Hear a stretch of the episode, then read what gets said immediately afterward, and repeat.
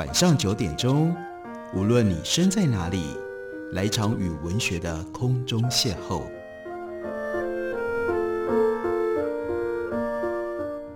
杨照谈书，邀您一同遨游文学世界，认识古今中外的经典之作。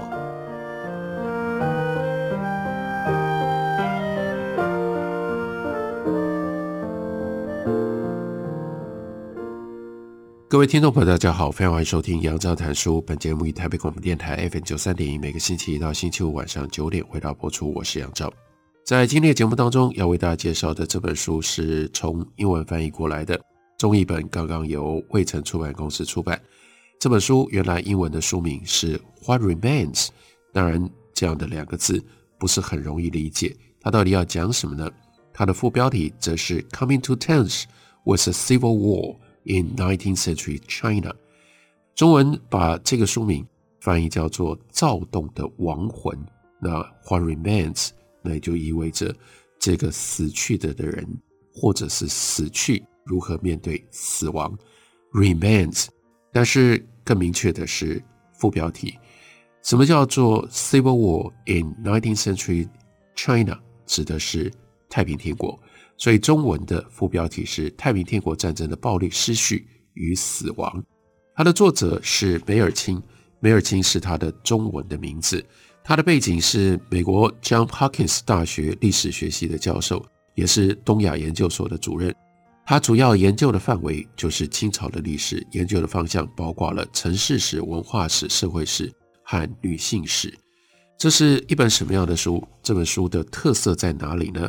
我们看到魏晨的中译本里面邀请了蒋竹山蒋教授写了一篇导读，在导读当中有这么一段，最清楚的、明白的告诉我们，掌握到《躁动的亡魂》是一本什么样的书。《躁动的亡魂》它的重点不是写太平天国战争的事件经过，也不是要聚焦于几位大人物，所以蒋竹山的这一篇导读，它的标题就是既没有洪秀全。也没有曾国藩的内战，的确非常奇怪。讲到太平天国之乱，不就是要讲洪秀全，也一定要讲平乱的曾国藩吗？如果既不讲洪秀全，也不讲曾国藩，那还怎么讲太平天国呢？所以我们继续读下去。蒋竹山的介绍，他说本书基本上有以下几个特点。第一个呢，首先本书的动机跟问题意识很独特。过往有关太平天国的主流的论述，因为时空背景的转换，而对战争、王朝、太平军死者的批判，有了一百八十度的大翻转。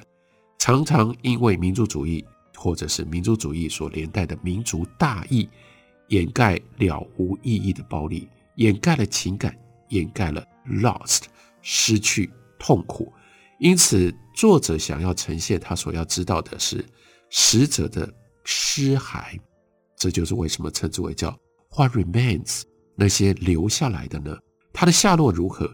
战争的时候如何安排丧葬事宜？战争结束的时候，survivors 幸存者如何看重朝廷赐予的荣耀？丧失之痛对于幸存者带来如何的情感的冲击？我们又如何在各种纪念的方式当中找寻情感回应的线索？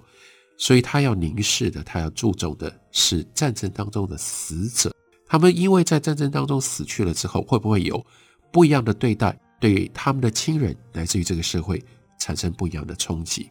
所以躁动的亡魂不再以中国革命史的角度来评断太平天国的意义，而是把焦点放在日常经验当中，透过展现个人的痛苦、丧失感以及他们的宗教热忱。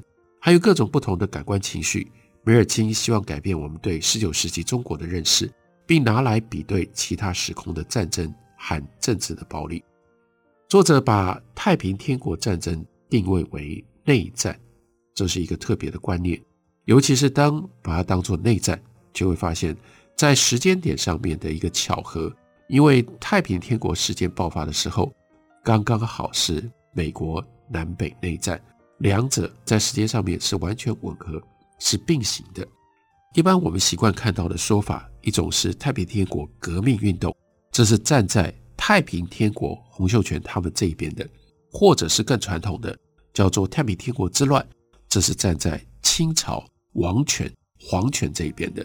不过作者认为用 Civil War 内战这个名称，让我不再把这场战争当作是十九世纪中国独一无二的特例，而是能够跟不同时间、跟不同地点的其他事件作为比较。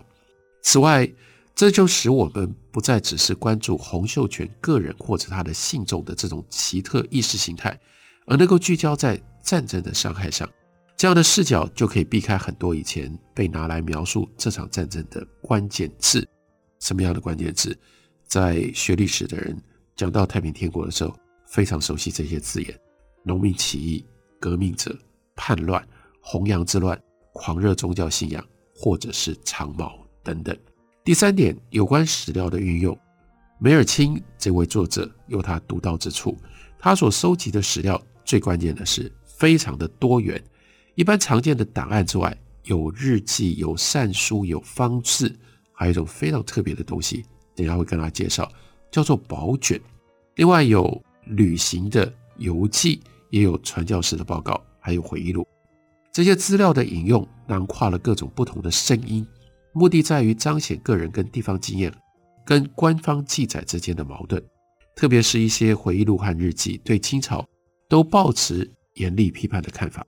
至于那些外国的旅人、外交官、传教士，甚至是佣兵的见闻，作者也没有把他们当作客观的目击者，而是把他们视为多重视角当中其中的一个声音。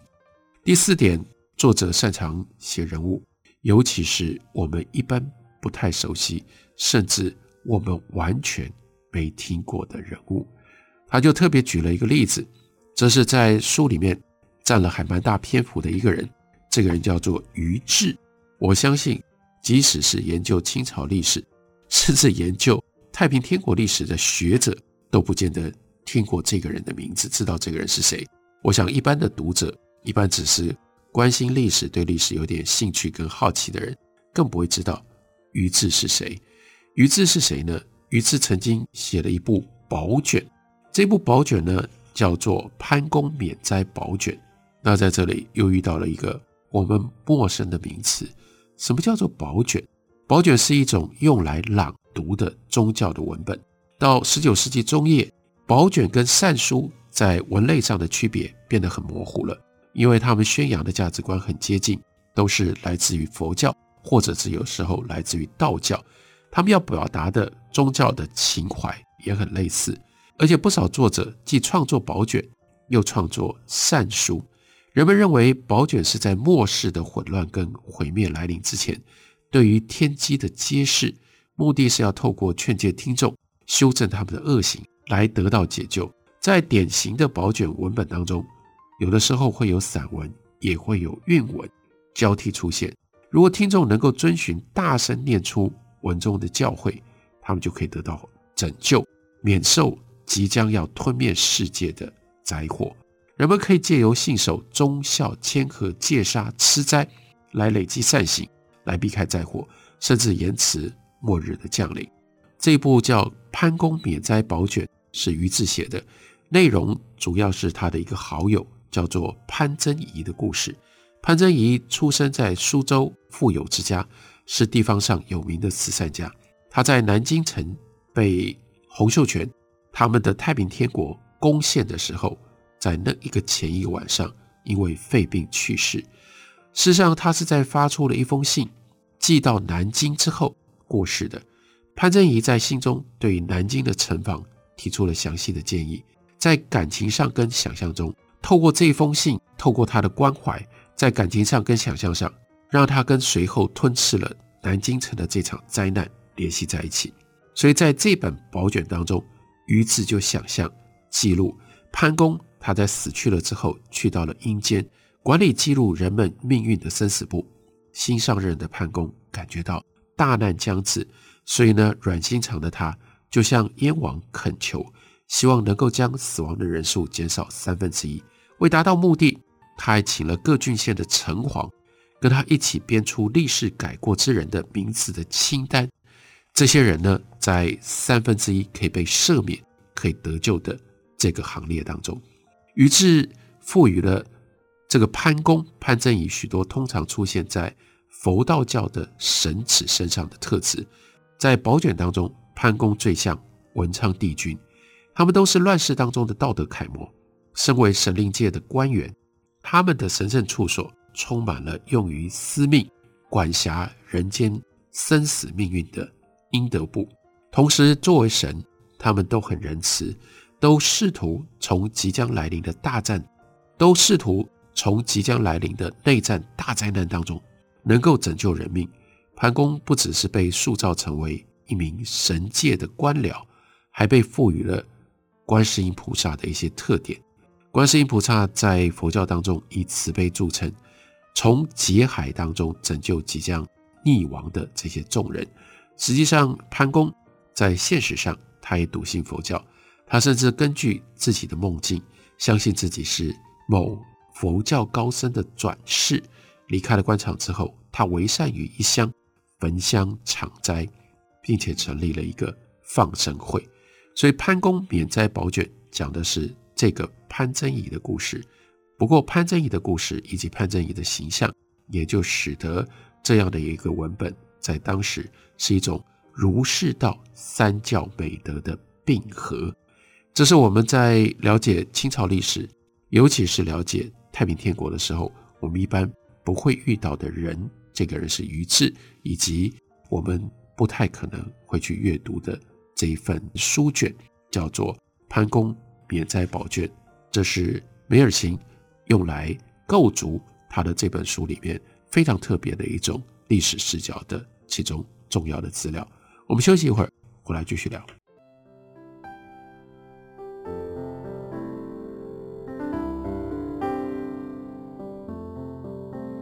听见台北的声音，拥有颗热情的心。有爱与梦想的电台，台北广播 FM 九三点一。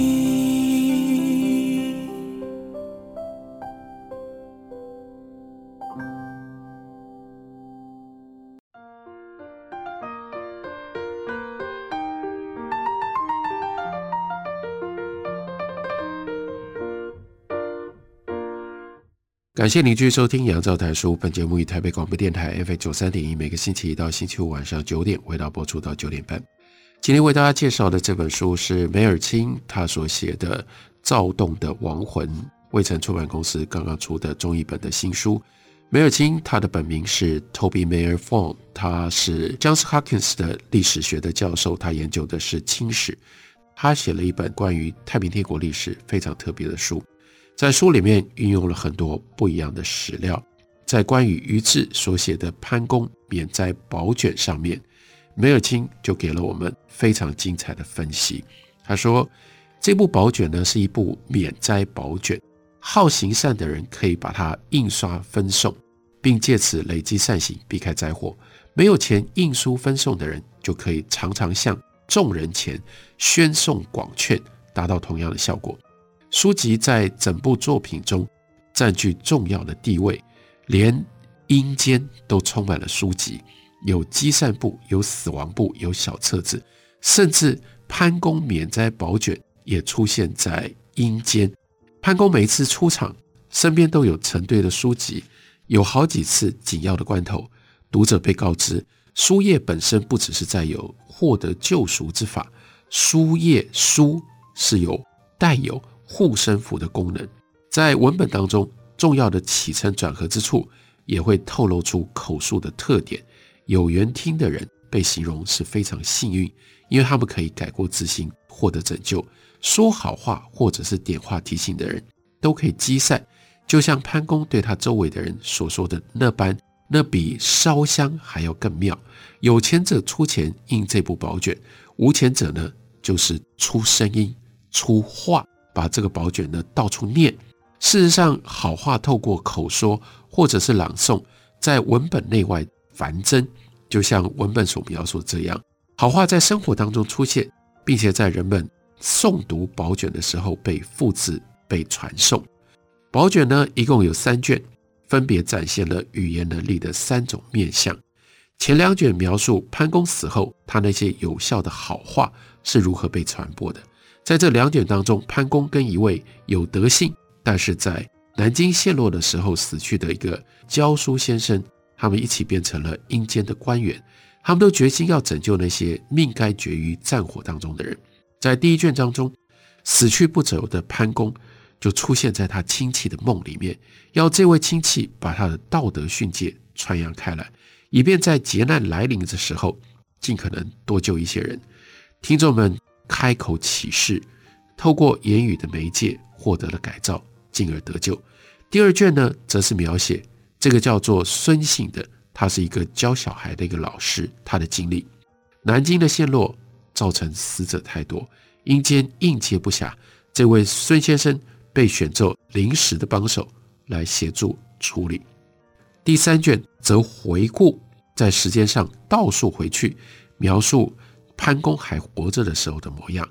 他在收租庄房对佃户们进行道德劝说，在此言谈让听众从佃农。变成了忠臣，两者之间的转换是透过仪式言谈，还有准时足量缴纳租税来达成的。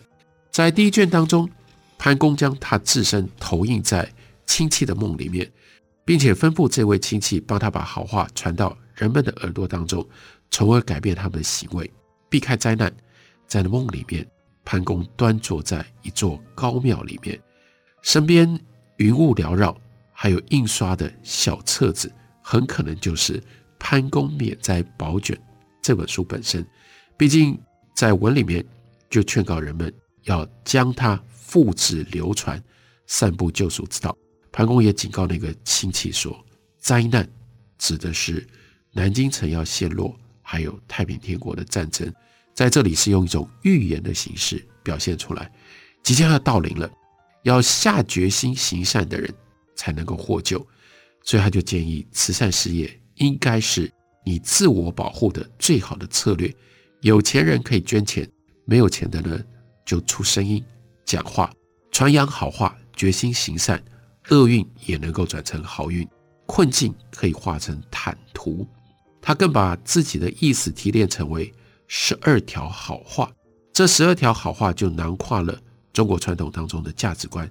劝诫人们要避免家庭冲突，要躲开异端邪说，要尽量不要讲恶言，然后不要舞弊，不要奢侈。同时，比较特别的一点，叫他们不要虐杀怒，叫他们不要逆杀女婴，还有呢，不要杀生。文中直接点明，这十二条好话就构成了潘公的追随者，他为了自救所立下的誓言的一种内容。最后一卷。描述了潘真仪他生前跟战前的情况。文中我们看到他如何化理想社群为现实，这种理想社群象征的美德，在于志和当时其他人看来，值得付出财富、权力跟地位来换取。然而这份宝卷将潘公描绘成为一个地主，他同时是一个道德秩序的代言人。场景是他的收租庄房。这个地方呢，是在他家里的义庄里面，而义庄是用来巩固家族的慈善事业的。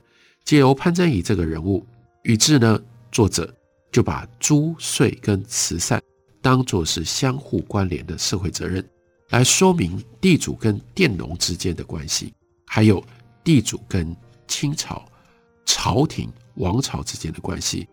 你到底是不是能够按时缴租缴税？就变成了如何展现应对跟否定阶级关系的一个特殊的想象场域。晚清苏州无锡地区的地主通常是透过叫做租站来收租的，那是势力强大的地主们他们经营的组织，他们统一收取该地大小地主应该得到的租金，把收来的钱缴纳应付的税额之后，扣掉手续费，剩余的还给那些小地主。在鱼翅的宝卷当中。这种收租机构的财政也有意识形态或者是道德上的层面，地主跟佃农之间，纳税的臣民跟朝廷之间，它的恰当关系就是要在这个层面上面所构成的。所以在这一卷当中，于志就特别描述了潘公的道德改造运动，包括了于是自己所偏好的那些慈善事业、慈善行为的实践，募款去帮助贫穷的寡妇，并且呢，预防因为生下了女婴就把女婴给溺杀，去设立粥厂施粥给没有饭吃的人。另外呢，设立药局，减轻饥荒，并且承担公共建设等等。于是把潘公放在苏州城外潘家义庄的收租房里面。这个时候，佃农们集合在那里，满怀感佩之情，欢迎这个地主。于是写着，潘公在遇到了父亲母亲生日的时候，他就免租。他也特别鼓励善行跟伦常，成功的让他家土地上所有的佃农都变成了良民。不过这个时候，佃农里面有一个老人出来说话，指出说，尽管有这种慷慨免租的行为，但是佃农们还是不时会受到贫困跟疾病的折磨，因此呢，没有余粮来缴租。老人就希望潘公可以免除所有的租子，而不只是免除其中的一部分。潘公听了，他就大笑说：“富裕跟健康与否，并不是取决于。”租金是不是减免，而是因果报应的结果。所以他就提醒他的佃农：你们之所以会受苦于贫困跟疾病，是因为报应。所以你们应该做的是孝顺，而且要表达自己内心的善。你要走上义理之道。所以潘公就把他们组织成为一个防止浪费五谷的志愿的社团，叫做习谷佛会。接着呢，潘公就在那群农人的头上看到了一个闪耀的光环，他就意识到啊，自己的努力有了成效，这些佃农已经转为向上了。于是，在宝卷里面还让潘公这个理想化的人物在收租房里实施了惜谷的相关的措施。潘公鼓励自己府上跟厨房也要惜谷，最后他的家人、他的仆佣跟佃农。都成功的转化了，作为他们克己跟善良的奖赏，他们就获得了物质上的安适，还有，当然更重要的是，遇到像太平天国这样的一种屠杀来临的时候，在战争当中，他们都还能够平安度过灾难。在这个故事里，潘家义庄的收租庄房就变成了潘公透过言语劝诫，把佃农跟家人转换成为忠贞臣民的。关键场所，透过样板化的对话，于是用这个故事以及潘公这个人物来描绘自己理想的政治社群。这是一套有关道德社群的说法，而它所产生的背景，就是这个非常独特的太平天国所带来的庞大的灾难。每个人都希望能够免灾，所以于是就利用这个机会写了这个宝卷来宣扬。他自己所相信的这一套儒释道合在一起的社会价值观，用这种方式，我们看到太平天国战争的另外的一面，也看到了清朝的时候这个政治跟社会连接的其中很不一样的一面。这就是梅尔钦所写的《躁动的亡魂》其中的一部分的内容。感谢你的收听，明天同一时间我们再会。